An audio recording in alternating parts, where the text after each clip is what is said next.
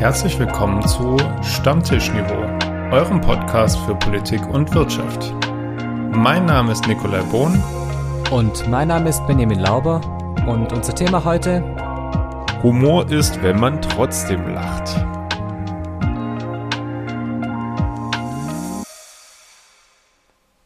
Moin Lauber.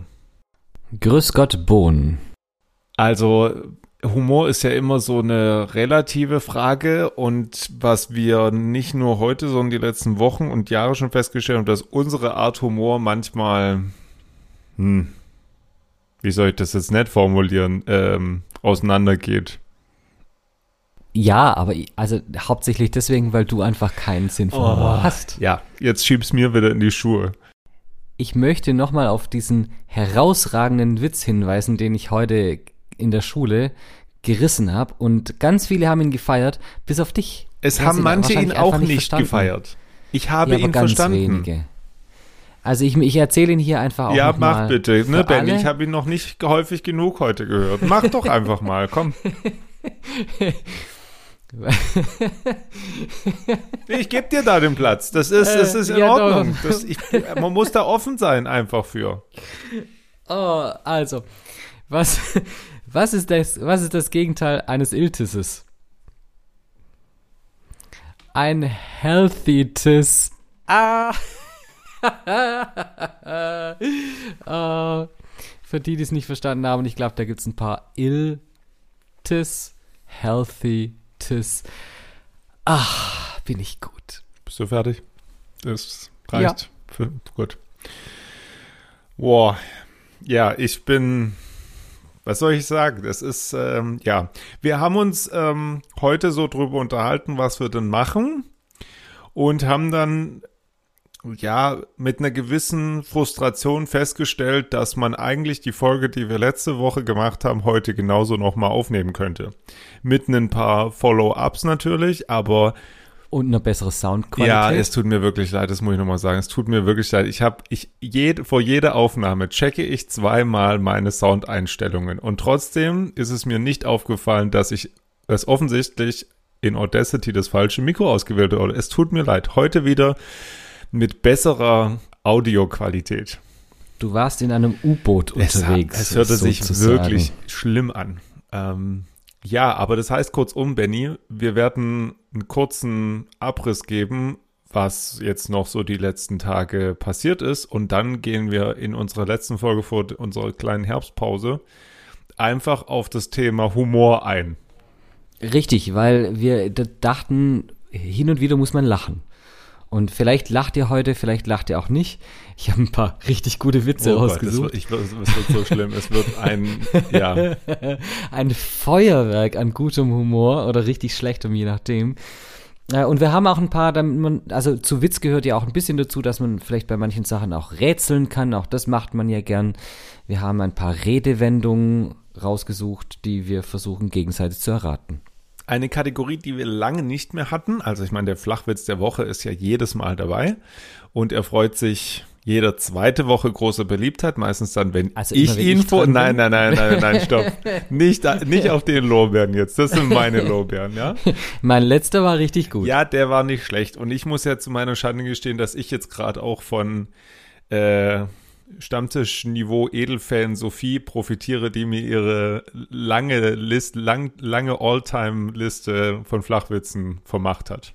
Siehst du, und ich muss mir das jedes Mal neu erarbeiten. Ja, einer von uns beiden arbeitet hier und einer ist halt Beamter. Jetzt machen wir mal halblang. Okay, gut, Benny.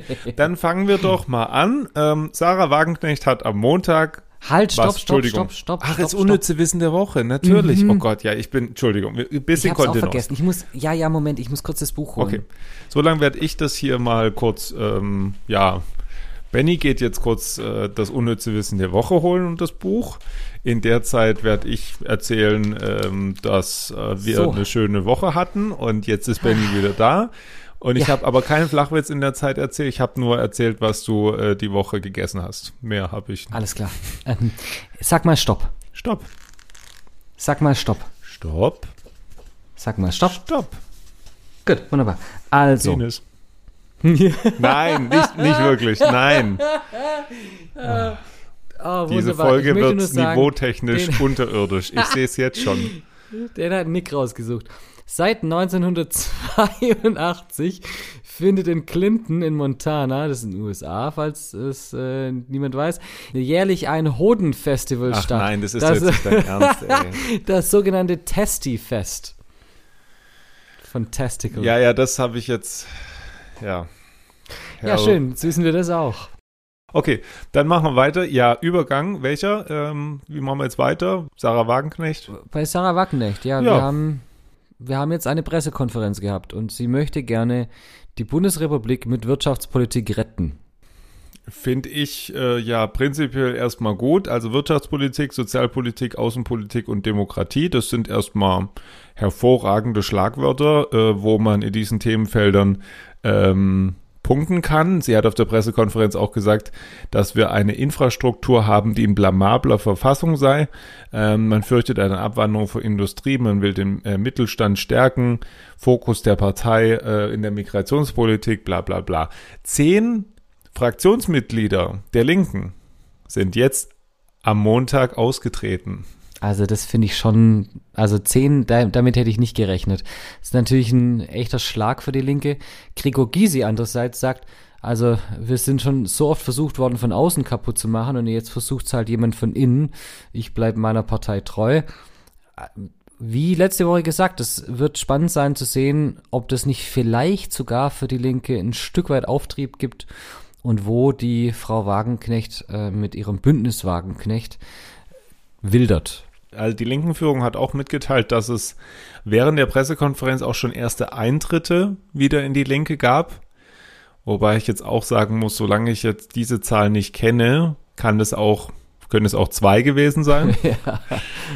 Aber ja, also alle Voraussicht nach, die Linke wird jetzt ihren Fraktionsstatus verlieren. Punkt eins. Das mhm. gab's äh, in der jüngeren Vergangenheit schon mal. Die PDS hat, wie ich nachgelesen habe, 1990 und 1994 auch den Status einer Fraktion verloren bzw. nicht gehabt, weil sie PDS, die Vorläuferpartei genau, der Linken die durch die, auch damals durch die Direktmandatsklausel reinkam, vier Direktmandate gewonnen ähm, bei der ersten Bundestagswahl nach der Wiedervereinigung und damals hatten sie dann auch den Status einer Gruppe. Und darauf wird es wohl jetzt auch rauslaufen, dass die Linke den Status einer Gruppe bekommt. Warum? Weil auch die anderen Fraktionen natürlich nur einen Vorteil davon haben, wenn sich die meisten Mitglieder des Deutschen Bundestages organisiert haben. Eine wichtige Sache, Benny, und jetzt äh, Frage, weil das ja so, also ich finde, das ist ähm, ein sehr schönes, unnützes Wissen, ähm, auch für Politikwissenschaftler wie uns beide. Petra Pau ist auch aus der Partei ausgetreten und mhm. ist aber Vizepräsidentin des Deutschen Bundestages. Darf sie jetzt ihren Posten behalten oder nicht? Weiß nicht, ob du das nachgelesen hast. Ich habe es nachgelesen. Das habe ich nicht, das habe ich nicht nachgelesen. Schön, dann das habe ich auch mitbekommen. Mal. Also ich würde sagen, ja, weil sie ja als Abgeordnete des Bundestages in diese Position gewählt wurde und da damit unabhängig von ihrer Zugehörigkeit zu einer Fraktion.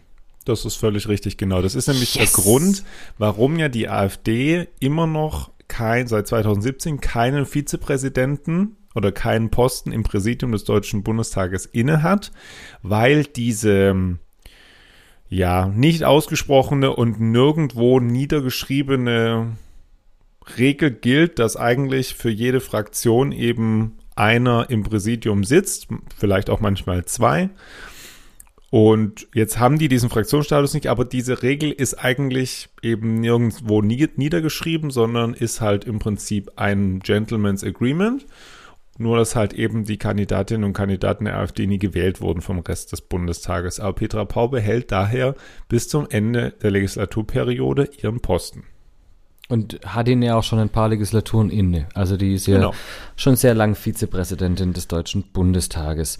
Nicht Präsident, aber Kanzler ist Herr Scholz. Und Herr Scholz hat jetzt von sich mal zur Abwechslung wieder Reden gemacht, indem er äh, ein, in der Migrationsdebatte sich eingeschaltet hat und gesagt hat, wir müssen schneller und mehr abschieben. Und jetzt ist, äh, sind den Worten Taten gefolgt. Das Kabinett hat diese Woche jetzt weitere Verschärfungen beschlossen, die, die wir ehrlich gesagt auch in unserer Migrationsfolge vor ein paar Wochen ähm, einfach nochmal nachhören. Äh, also es geht konkret darum, Abschiebehaft kann man verlängern, ähm, diese Erleichterungen für Asylbewerber, wann sie arbeiten können, etc. pp. Also ähm, man versucht das irgendwie abzuschieben.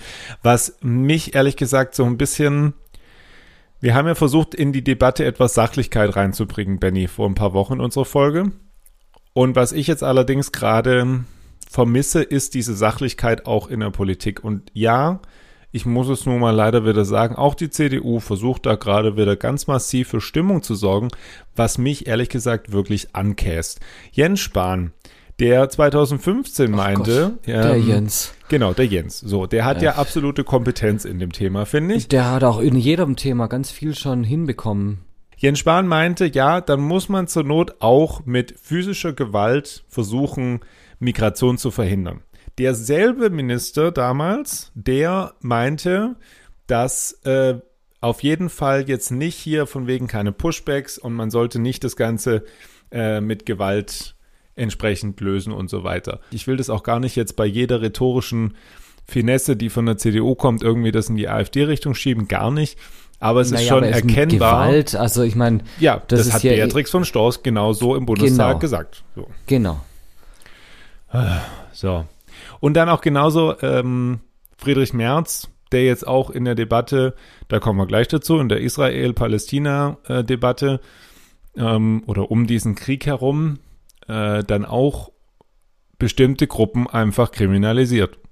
Du hast jetzt gerade Israel-Palästina angesprochen, äh, auch da nochmal ein kurzes Update. Bis zur Aufnahme dieser Folge hat die Bodenoffensive immer noch nicht stattgefunden äh, und wohl dem Vernehmen nach spielen da die USA auch eine Rolle, die da ähm, wohl mit relativ klaren Forderungen auch an die israelische Führung rangehen und dann noch so ein bisschen versuchen, den Deckel drauf zu halten. Gleichzeitig sind äh, Herr Scholz und Frau Baerbock in ihrer diplomatischen Mission da nach wie vor unterwegs, beziehungsweise äh, wechseln sich da auch ab. Und was ich total spannend finde, ist, dass, und das finde ich, zeigt ein Stück weit die schwierige auch außenpolitische Situation Deutschlands da an, an der Stelle. Außer den Amerikanern und den Deutschen ist da im Moment zumindest, was die, was die internationale Presse berichtet, keiner diplomatisch vor Ort, um da äh, versuchen, das Ganze zu lösen. Also die Franzosen nicht, die Briten nicht, etc. pp. So kann man weitermachen. Und es zeigt schon auch, was für eine wichtige Rolle da Deutschland spielt und ähm, was für eine, ja auch was für ein Ansehen Deutschland hat, um da so einen Konflikt eventuell jetzt vielleicht nicht komplett lösen, aber zumindest diese Eskalation verhindern zu können. Und wenn das funktioniert, dass da die Eskalation nicht noch weiter hochgeht, dann, und das muss man so klar sagen, war das auch ein großer Erfolg der deutschen Außenpolitik. Im UN-Sicherheitsrat in New York ging es noch ziemlich ab ähm, und da bin ich, da wird nichts passieren. Aber da sieht man, wie zerfahren die Lage insgesamt ist. Der gute UN-Generalsekretär Antonio Guterres, der jetzt nicht dafür bekannt ist, sich immer wieder auf eine gewisse Seite zu schlagen, sondern sonst wäre nicht der Generalsekretär der Vereinten Nationen. Ähm, hat in der Sicherheitsratssitzung diese Woche ganz klar den ähm, Terroranschlag der Hamas verurteilt, aber auch gesagt, dass er die Angriffe äh, der radikal-islamischen Organisation auch nicht im luftleeren Raum stattgefunden haben. Und damit auch auf die Rolle Israels nochmal eingegangen ist. Ähm, wo es mittlerweile zu einer massiven humanitären Notlage im Gazastreifen kommt. Woraufhin der israelische UN-Botschafter extrem ausgerastet ist und ähm, den Rücktritt von Guterres gefordert hat. Wir haben es mehrfach schon angesprochen. Dieses Thema ist so emotional aufgeladen, dass es da im Moment gar keine Grundlage für, für Gespräche gibt oder auch nur irgendwie ein Versuch, irgendwas einzuordnen. Ähm, ja, das ist nicht so schön und das ist auch nicht so lustig. Und vielleicht genau deswegen ist es notwendig, dass man hin und wieder etwas Sonne ins Herz so, lässt. genau. Und den Humor auspackt. Und wir dachten, wer, wenn nicht wir? Und Nick, ich habe einfach mal jetzt schon so zwei, drei kurze Witze, einfach um, um kurz dein, deine Lachmuskeln. Wir machen jetzt Lach-Yoga, meinst du? Gemeinsames Lach-Yoga. ich kann jetzt schon nicht mehr. Ich gebe gleich schon, ich muss mich als kleiner Disclaimer vorweg, alle jetzt, äh, die die unter 16 sind zumindest, sollten eventuell wegschalten. Der eine, du weißt, dass die Leute jetzt nicht wegschalten, Benny. Das ist dir schon bewusst. Die hören jetzt erst recht zu. Der eine oder andere Witz könnte eventuell eine Abzweigung nehmen, die, ja, mal gucken. Im Bekleidungsgeschäft. Kunde, guten Tag, ich suche eine Jeans für mich. Verkäuferin, okay, und was denken Sie so? Kunde, an dreckigen Sex mit drei Frauen gleichzeitig, aber bitte konzentrieren wir uns erstmal auf die Jeans.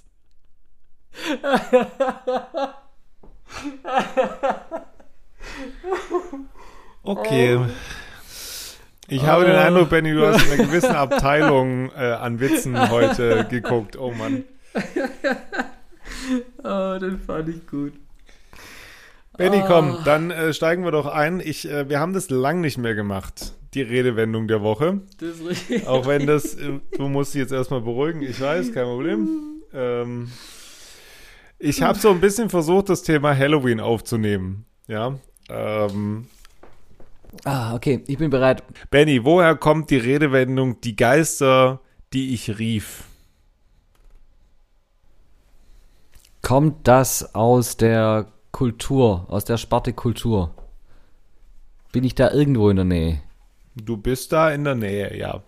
Weil gibt es nicht ein Stück der Zauberlehrling oder so ähnlich, wo der Zauberlehrling die ähm, Besen zerschlägt damit oder verzaubert, dass die das, dass die das Wasser tragen, das er tragen soll und ähm, dann versucht er das zu, die zu zerschlagen, weil die außer Kontrolle geraten und dann werden es immer mehr. Und ist das nicht die, die Geister, die ich rief? Dem Mann kann man einfach nichts vormachen. Es ist, ähm, ist es richtig? Das ist tatsächlich richtig. In yes. Goethes Ballade Der Zauberlehrling von 1789 yes. ähm, heißt es, die ich rief, die Geister werde ich nun nicht los. Jawoll. Yes. Ja, Nick, äh, ich würde sagen 1, 1 zu 0. Ich habe auch eine für dich. Oh, jetzt kommt's, ja. Hm? Hm, welche nehmen wir denn? Ah, das ist schön. Etwas brennt einem auf den Nägeln. Ähm, das kommt aus der Zeit der Hexenverbrennung, würde ich mal sagen. Ähm, das nicht schlecht, ähm, ja. Ja, äh, dass es möglicherweise eben ähm, oh, lass mich mal überlegen, äh, Hexenverbrennung, was unter den Nägeln brennen, ähm, dass es Frauen gab, die eben als Hexen tituliert wurden im Mittelalter ähm, weil sie versuchten, äh, ihre Botschaften unter die Bevölkerung zu bringen ähm, und dafür dann äh, mit entsprechendem Feuer an den Händen und damit dann unter den Nägeln bestraft wurden. Ich lasse es gelten. Es stimmt nicht hundertprozentig, aber ich lasse es gelten. Ja, also es geht, nicht, geht, es geht nicht um die Hexenverfolgung, sondern es geht darum, dass im Mittelalter Menschen durch heiße Kohlen auf den Nägeln gefoltert wurden. Und das ist also daher nicht speziell die Hexen. Nicht, nicht schlecht. Aber die schönere Herleitung, weil es gibt eine Entweder-Oder-Herleitung, also entweder das oder, und das finde ich die schönere, das kommt von einem Brauch von Mönchen, die nämlich sich auf die Nägel der Daumen kleine Wachskerzen geklebt haben, damit sie bei der Frühmesse besser lesen konnten, weil es da so dunkel war in der Kirche. Und wenn die Messe länger ging als gedacht, dann wurden die Kerzen immer kleiner und äh, dann haben irgendwann die Flammen die Finger angesenkten. Und deswegen brannte es ihnen unter den Nägeln, die Kerzen ausblasen zu dürfen, sozusagen. Das würde ich mir auch für die ein oder andere Konferenz, in der wir sitzen, wünschen, ehrlich gesagt. Dann überlege ich jetzt gerade, ich nehme, glaube das erste. Woher kommt die Redewendung sich in die Höhle des Löwen wagen? Griechisches Sagen, hundertprozentig bei den griechischen Sagen sind wir da. Und zwar hat sich ein griechischer Held in die Höhle des Löwen gewagt, wo sich sonst niemand reinwagt, weil die, ihm aufgefressen werden. Und zwar war das Herkules, sage ich jetzt mal. Weil der musste Aufgaben übernehmen, um Gott zu werden. Und der ist da bestimmt, der musste bestimmt auch zu einem Löwen rein. Ob Herkules da drin vorkommt, weiß ich nicht. Es war auf jeden Fall der griechische Fabeldichter Yes! Aesop im 6. Jahrhundert vor Christus. Wer durchschaut die List mal wieder in der Fabel? Der Fuchs. Der Fuchs, wie immer so. Der Fuchs durchschaut hier die List eines alten Löwen, der sich krank stellt und die Tiere bittet, ihn in seiner Höhle zu besuchen. Der Fuchs folgt der Bitte nicht, weil er sieht, dass in der Höhle viele Spuren hinein, aber keine hinausführen. Alles klar. Also zumindest einen halben Punkt kriege ich. äh, Ja, ich, ich finde das, äh, ich finde das gut. So, ich habe noch eins für dich. Äh, am Hungertuch nagen. Woher kommt das? Oh. Am Hungertuch nagen.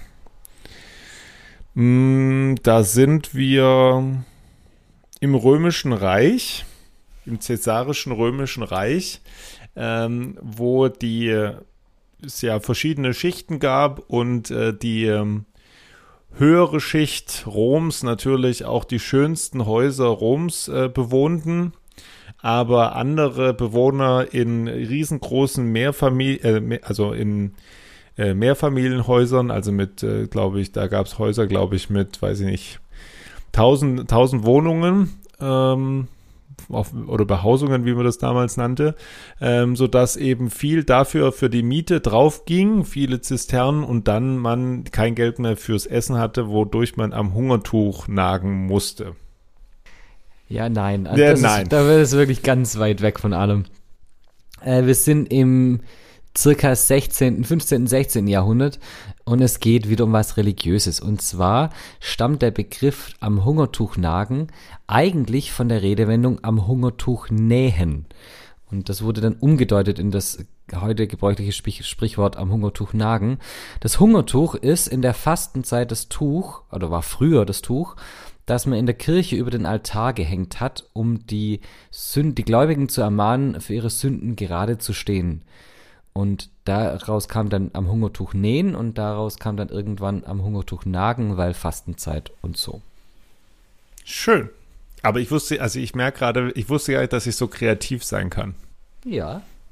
Du bist Mathematiker, normalerweise sind die nicht kreativ. Gar Da nicht. habe ich einen schönen kleinen Witz Und dazwischen jetzt drin. kommt's natürlich. Äh, Und wir sind wieder im versauten Bereich. Was kennzeichnet einen guten Mathematiker? Wenn man morgens aufwacht und die Wurzel aus einer Unbekannten zieht.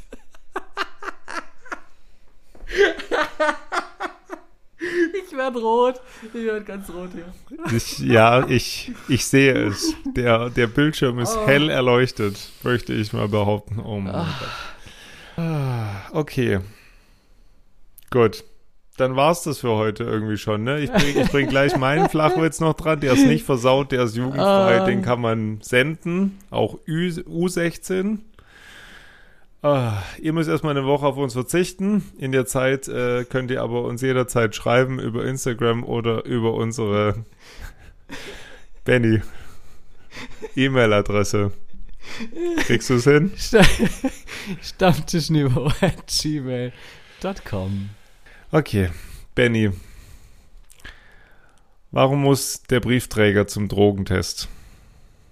Ich weiß nicht, warum muss der Briefträger zum Drogentest? Ja, weil er was eingeworfen hat. Ernsthaft jetzt. Mhm. Ernsthaft. Und du lachst nicht über die Witze, die ich gerade hier rausgebracht habe und du kommst mit so einem Der ist mit so, einer, jugendfrei und der ist schön für dich. mit so einer Lächeln. Das ist ja nicht mal ein Ansatz von einem Witz. Ach komm schon. Dann, also das lasse ich nie auf mir sitzen. Dann äh, machen, bringen wir noch einen hinterher, Benny. Wo machen Schornsteinfeger Urlaub?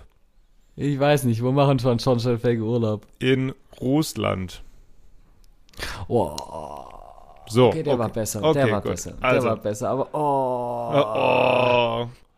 Schön. Wir, wünschen, wir wünschen euch eine schöne, eine schöne Woche und zwei Wochen, genau, zwei Wochen wünsche ich euch. Das Jahr ist skandalös. Wir hören uns wieder am 12. November. Bis dann. Macht's gut.